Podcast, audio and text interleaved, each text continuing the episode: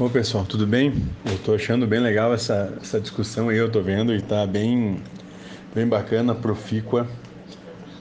E de tudo que me vem aqui, o que o mentor coloca é, sob hipótese alguma, limitem Deus.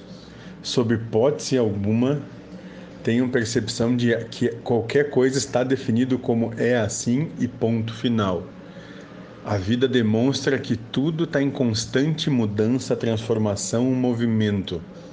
Né? A própria luz é o maior movimento que o todo pode fazer, é o que existe de mais, né, de, de, de mais alta vibração, vamos dizer assim, a pura luz.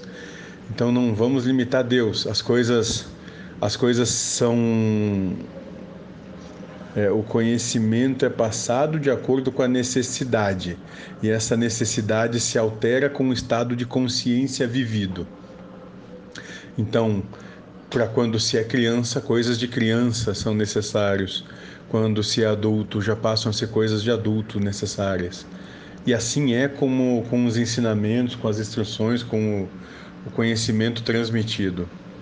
Ele não é estático, estagnado ou fixo ele é vivo, como todos estão os que se propõem a essa caminhada vivos. E nesse viver só há uma certeza, que é o amor.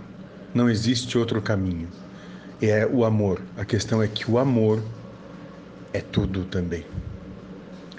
Certo, pessoal? Continuem se debatendo, que eu adoro ver isso. Abraço.